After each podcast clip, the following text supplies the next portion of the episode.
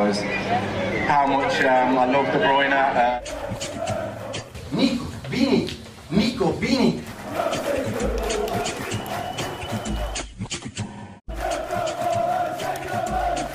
Fala aí, citizens! Sejam bem-vindos ao segundo episódio do podcast do Citão, o podcast mais completo sobre o Manchester City aqui no Brasil. Eu sou o Plínio Lopes e junto comigo tem o Matheus Baú. Fala nação, mais uma semana aqui, segundo episódio. Tamo animado aí, o City ganhou. Eu acho que agora vai. E vamos para os assuntos da semana. No primeiro bloco, vamos falar do jogo entre City e Norwich. O City venceu e convenceu. Gabriel Jesus foi o melhor jogador em campo. Tirando o filho do Fernandinho, né? Como Gandula, é claro. O que será que o Klopp vai dizer sobre isso? No segundo bloco, a gente volta para a saga das contratações. Janela de transferências fecha na semana que vem. Será que o Kane vem ou já deu adeus para a torcida? Ou será que a gente vai ter alguma surpresa nessa janela? E no terceiro bloco, vamos prever o que acontece no jogo contra o Arsenal. Vem goleada por aí? O Arteta começou a temporada muito mal. E o City já tá com uma fome de gol. É isso aí, vamos lá.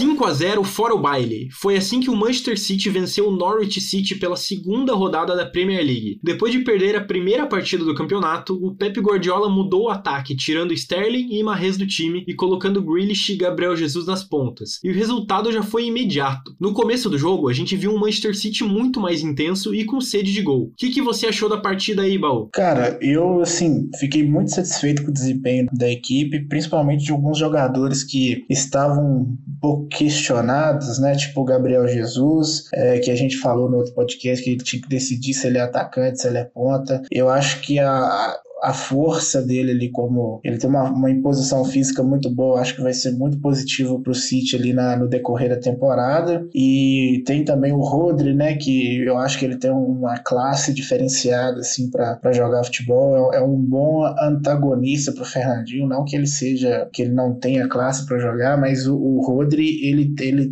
performa mais assim, como mal comparando o Busquets, assim, o Fernandinho é mais a parte da marcação assim, mais truculenta, né? E tirando isso, foi o que a gente previu na última semana, né? Um jogo tranquilo com placar elástico. Pois é, você comentou um pouco sobre o Gabriel Jesus, a gente tinha dado uma cornetada nele no último episódio, mas uma cornetada do bem. A gente perguntou se ele ia ficar de atacante ou de ponta e parece que ele deu a resposta definitiva pro Guardiola e pra gente agora, né? Jogou muito bem desde o começo do jogo, já com fome de gol, deu a assistência para o Ferran Torres, que infelizmente o gol foi anulado por causa de uma falta boba do Bernardo, que, assim, uma falta muito leve. Deu assistência para o gol do Grealish e no final ainda deu assistência para o gol do Sterling. Uma ótima partida do Gabriel Jesus. Deu para ver depois da assistência para o gol do Sterling, o Ruben Dias e o Walker indo parabenizar o Gabriel, abraçar ele, festejar muito com ele. É, então acho que isso foi muito importante. Foi um jogo muito importante para dar um pouco mais de moral, tanto para o Gabriel quanto para o Laporte, né? Eu sei que você prestou bastante atenção no jogo do Laporte. É, ele vem, ele aproveita o momento de uma lesão do Stones, né? Que não tá conseguindo jogar agora, que vinha sendo titular na temporada passada, no final da temporada passada. Eu acho que abre uma disputa muito boa entre os zagueiros do City, né? Eu concordo plenamente com você, Plínio. O City só tem a ganhar com o desempenho, sarrafo, né? Do, da zaga subindo, porque o próprio City é, há muito tempo, há muitas temporadas aí, teve uma zaga muito questionável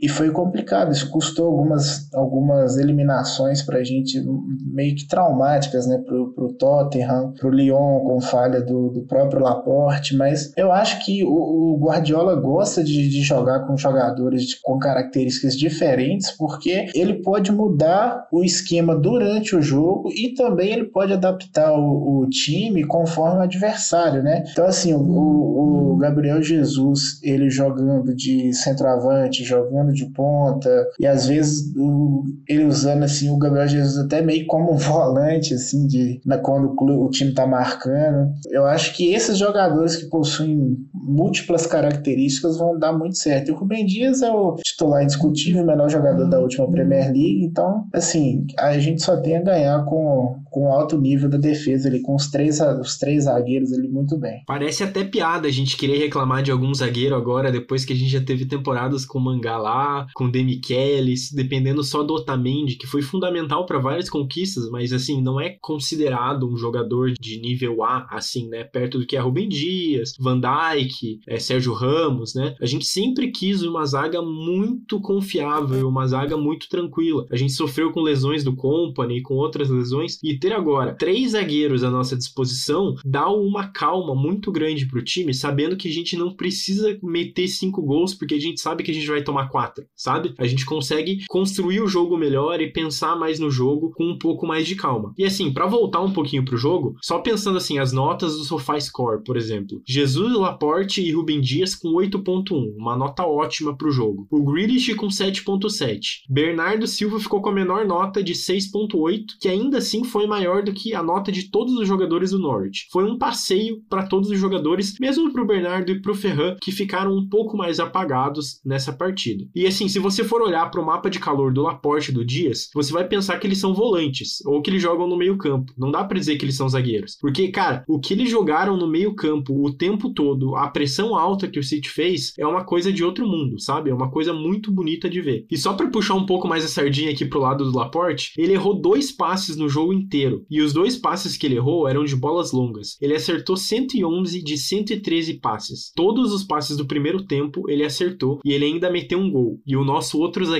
deu uma assistência. É uma coisa muito bonita. É, com certeza, Plínio. Eu acho que o City tem, ainda tem muito a evoluir na temporada, mas começar com essa segurança defensiva eu acho que é o principal, porque enquanto o, clube, o City ainda não se, não se acha no ataque, né, ali com Gabriel Jesus, Sterling, Ferran Torres, é importante que o sistema defensivo esteja funcionando, né? No jogo contra o, o primeiro jogo da temporada contra o Tottenham, a gente só é, a gente levou um gol, assim, uma jogada muito individual do som e nem era a zaga titular, assim, do City, né? Então, assim, eu acho que começar com um sistema defensivo sólido vai ser muito importante para o decorrer da temporada, porque são pontos que, contra times inferiores, que a gente não vai conseguir recuperar é, contra os adversários mais qualificados, tipo Chelsea, United, é, Liverpool, esses não tem esses adversários não têm a, a fama de, de ser de deixar ponto para trás. Pois é, Baú, a gente comentou um pouquinho sobre a defesa, mas se a gente for olhar pro ataque desse jogo, foram cinco gols, uma coisa ótima, mas foram cinco marcadores diferentes. O primeiro gol foi contra, o segundo do Grealish, Laporte, Sterling e Marres. E assim, se a gente não tem um camisa 9 para fazer os gols, a gente precisa que os jogadores de lado e do meio participem muito dos gols e que a gente tenha um volume muito grande de jogo, né? Sim, eu até, isso até a gente comentou no, no, último podcast, porque a gente precisa distribuir esses gols entre os caras do, do meio campo, da, os pontas, né? É, então, assim, já foi um, um, exemplo de que isso vai acontecer na temporada. A gente não sabe ainda se vai chegar um, uma um camisa 9. A gente já sabe que o Delap renovou e hoje saiu a notícia de que ele vai ser utilizado. Então, assim, na pior das hipóteses, a gente vai ter um jogador de característica mais fixo, assim, dentro da área, da da, nossa própria base, né? Que é importante também. E agora que o baú já entrou no assunto da segunda parte do programa, vamos correr lá pro segundo bloco para a gente discutir o futuro das transferências do City e falar sobre quais são as opções que a gente vai ter pro restante da temporada uma semana para a gente fechar a janela de transferência e ainda não contratamos um jogador para a única posição que a gente realmente precisava: alguém para fazer gol. Em uma entrevista depois da partida contra o Norwich, o Guardiola disse que o City ia ver o que ia acontecer, disse que estava satisfeito com o time que possui agora, mas também disse que o clube tem uma obrigação e um dever de tentar melhorar. Será que essa obrigação vai ser cumprida nessa temporada ou vai ficar para a próxima, Baú? Eu acho, Plínio, que pelo desenrolar da história, a gente não vai ter essa contratação. Não aqui aquele jogador que a gente quer, que é o Harry Kane, né? E só se acontecer uma coisa assim muito diferente do City, igual foi na janela de, se não me engano, 2008 a 2007, que o City trouxe o Robinho no deadline, né? Então, assim, eu acho que não vai vir essa contratação, a gente vai ficar mesmo com o Delap e os pontas ali, dependendo do, de, uma, de um surto criativo do De Bruyne, do Grealish ali no meio de campo, o próprio Gundogan, porque eu acho que já ficou muito em cima, saiu uma notícia hoje do Tottenham, é, eu vi um pessoal nos perfis do Tottenham comentando que a, o, o City só fez uma proposta oficial, que foi de 75 milhões de libras mais 25 milhões de bônus, que é uma proposta ridícula pelo Harry Kane, mas que não deixa de ser errado por parte do clube, porque a gente tem que começar com a pedida mais baixa e ir negociando, né? Mas é, se o City já fez essa proposta, a primeira proposta, por que ainda não fez a próxima, né? De uma proposta melhor. Se vai deixar para fazer uma cartada final já no final da janela, eu acho que vai ficar muito arriscado, porque aí a gente não vai ter. A gente corre o risco de ter uma negativa do Tottenham e o tempo é amigo do Tottenham nesse, nesse sentido. E como você já disse no outro, outro episódio, as outras opções A, B, C, D ali já estão realocadas aos seus clubes aí, o próprio André Silva. É, então, assim, eu acho que ficou complicado, a gente vai com o que tem mesmo. Pois é, Matheus, durante o jogo do Tottenham contra o Wolves, alguns fãs do Wolves estavam cantando para os torcedores do Tottenham e provocando, dizendo que o Harry Kane queria se mandar de lá e que ele ia ser um Mancunian na manhã seguinte. É, essa provocação aí pode sair pela culatra, né? Porque o Tottenham tá querendo a contratação do Adama Traoré e pode ser que ele use o dinheiro do, da venda do Kane para efetivar essa contratação aí que tá especulado na casa dos 40 milhões de, de libras. Pois é, e vai sobrar dinheiro, porque pelas especulações que a gente tá vendo de vários jornalistas esportivos, o Daniel Levy, que é o presidente do Tottenham, ele quer muito dinheiro, ele quer 150 milhões de libras. E o City não tá muito afim de pagar tudo isso. A gente vê até pela proposta que você citou anteriormente. Bom, o Kane fez o primeiro jogo da temporada pelo Tottenham no domingo. Ele entrou quando faltavam 20 minutos para o final do jogo e ele errou 40% dos passes que ele tentou nesses 20 minutos. Fora isso, ele não fez mais nada. É, logo depois do jogo, teve várias, algumas fontes ligadas ao Manchester City, alguns jornalistas estavam dizendo que o Kane queria fazer esse último jogo para poder se despedir um pouco da torcida. Depois, como sempre, como essas notícias de transferência são muito voláteis, já apareceram relatos desmentindo isso. Depois de tudo isso, fica aquela pergunta: será que vai dar tempo do Kane vir? O baú já disse que acha que não. Eu tô com ele. Eu acho que agora não vai mais dar tempo, vai ter que ficar para a temporada que vem. E o problema, principalmente pro Kane, dele esperar a temporada que vem, é que a gente pode ir atrás de outras pessoas, ir atrás do Haaland, ir atrás de outros jogadores. Vamos ver como que as coisas vão se comportar. E será que a gente tem alguma esperança pós-Kane, alguma esperança fora do Harry Kane nessa janela? O City foi ligado ao atacante da Fiorentina, que eu nem vou tentar pronunciar o nome aqui, e com o Cristiano Ronaldo, que tá jogando na Juventus. O jogador sérvio da Fiorentina tem 21 anos e foi um dos artilheiros do campeonato italiano, com 21 gols em 37 partidas. Mas o preço dele foi nas alturas, 80 milhões de euros por uma criança de 21 anos. Será que vale tudo isso? Será que não é melhor continuar com o Delap mesmo se o Kane não vier? Então, eu acho que se for para pagar 80 milhões de euros no boneco do, da Fiorentina de 21 anos, é melhor a gente ficar com o nosso mesmo, porque promessa por promessa é melhor a nossa, né? Valorizar o que era um trabalho de, de base que o City vem fazendo aí há muitos anos, então chegou a hora de colher os frutos, até mesmo para a gente não perder um, um, um, talento como foi com o Sancho, né? E alguns outros jogadores também que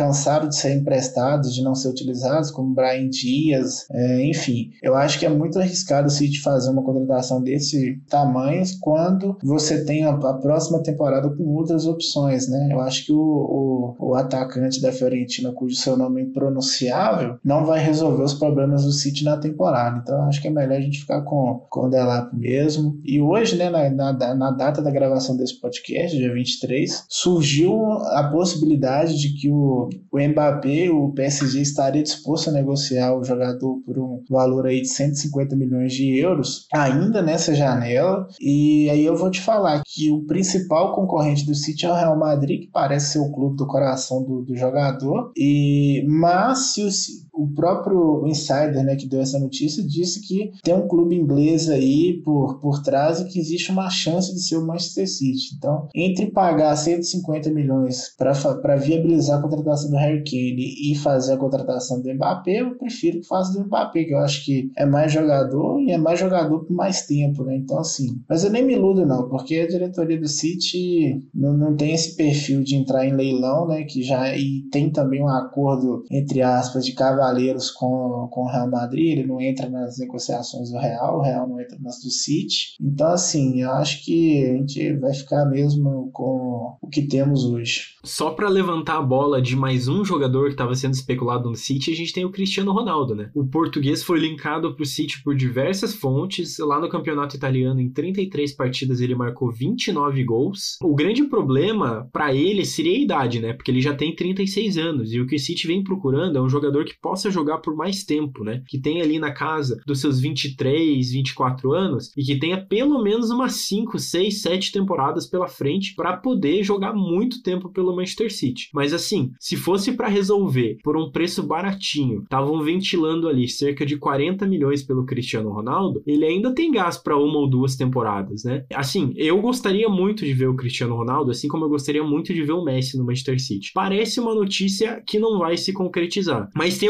ares é, de verdade nisso, porque assim, o Jorge Mendes é o, o empresário do Cristiano Ronaldo, é o mesmo empresário do Bernardo. Bernardo tá querendo sair, já disse hoje que gostaria de voltar pro Benfica. Então, assim, tudo é possível numa janela de transferência e tudo é possível no futebol. A gente não tem como saber o que vai acontecer, por isso que a gente tá ventilando e tá conversando sobre o que que tá aparecendo e quais são os rumores. A gente só vai ter a certeza disso quando a janela fechar. E é com esse ar de nebulosidade, sem a gente saber quem a gente vai contratar ou até se a gente vai contratar alguém, que a gente vai pro último bloco do programa. O que esperar da próxima rodada da Premier League pro City?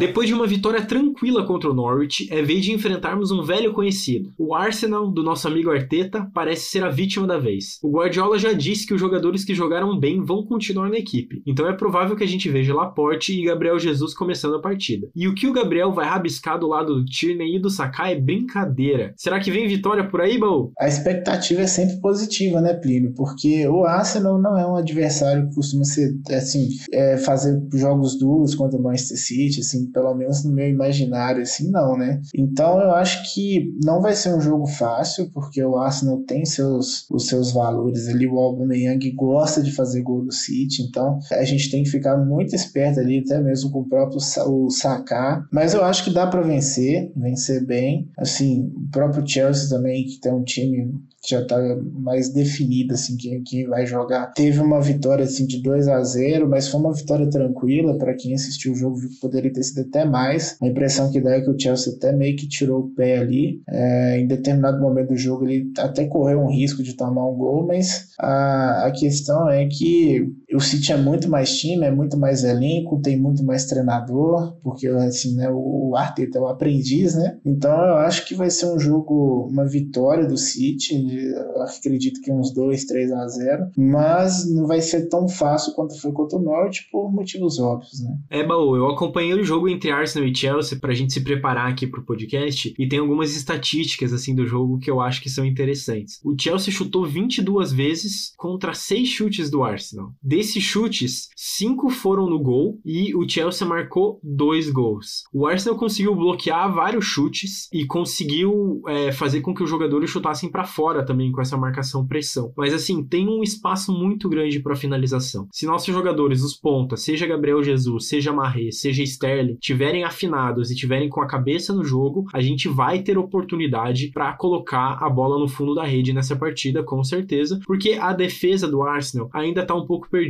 A gente tem o Pablo Mari, que foi um ótimo zagueiro aqui no Flamengo, só que ele não voltou tão bem assim pro Arsenal ainda, porque ele teve lesão, ele ainda tá se adaptando. O Arsenal tá construindo construindo um time agora. Essa é a verdade, né? O Arteta tá trabalhando nessa construção de um time. E a gente vem do Manchester City, que é um time quase pronto, né? Assim, com algumas mudanças, uma coisa ou outra, mas o Guardiola já tá à frente da equipe faz muito tempo. E se a gente for olhar para as estatísticas do confronto entre Arsenal e Manchester City, a gente vai ver que nas últimas oito partidas pela Premier League só deu o Manchester City. A gente perdeu para eles em algumas copas, fomos eliminados, sim. O Aubameyang tá por aí para mostrar que nem tudo são mais de rosas, mas a gente tem uma tradição boa ali na Premier League com o Guardiola na frente. E eu não imagino que vai ser um jogo tão difícil assim. É claro que a gente tem que respeitar o adversário, mas o time tá vindo de duas derrotas. Uma pro Chelsea, que com certeza tirou o pé no final, como você bem falou, e outra derrota pro Brentford, que acabou de subir. E o Arsenal conseguiu perder de 2 a 0 pro time. Então, assim, eu acho que a gente tem uma chance boa de sair com um resultado positivo depois desse jogo. É, Plínio, e para esse jogo a gente vai contar com um desfalque,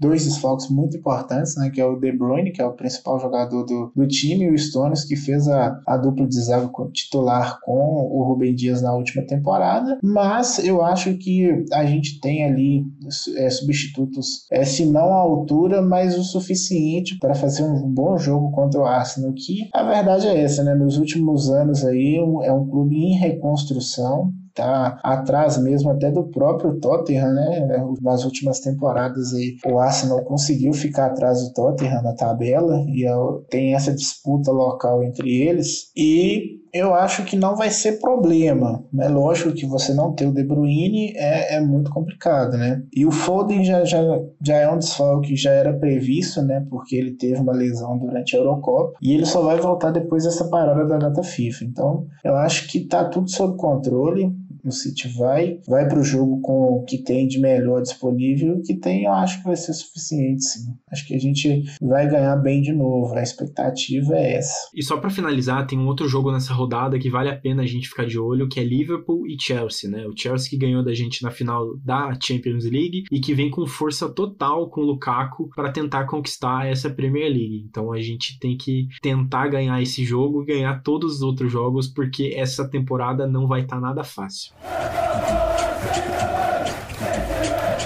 E é assim que o podcast do Citão dessa semana chega ao fim. Semana que vem a gente se vê de novo. E talvez seja com um jogador novo no elenco. Ou talvez a gente vai ter que se contentar com o elenco que a gente tem e buscar o melhor. O podcast do Citão é uma produção da Icarus Produtora e do Manchester City da Depressão. A direção geral e a produção são feitas por Plínio Lopes. O apoio de produção, edição, finalização e mixagem são feitas por João Rai. A divulgação é feita por Matheus Eleutério. Tchau, baú! Até a próxima! Também me despeço aqui da nossa audiência, né? De vocês também. Na próxima semana a gente volta aí e só para deixar um gostinho de quero mais, a gente pensa em fazer uns especiais aí também daqui para frente. Então, a gente vai trazer convidados, vai trazer quadros novos. Então, assim, não vai ser só comentário pós-rodada, não. A gente vem com bastante vontade aí para fazer um conteúdo diferenciado para torcida. Um abraço e até mais.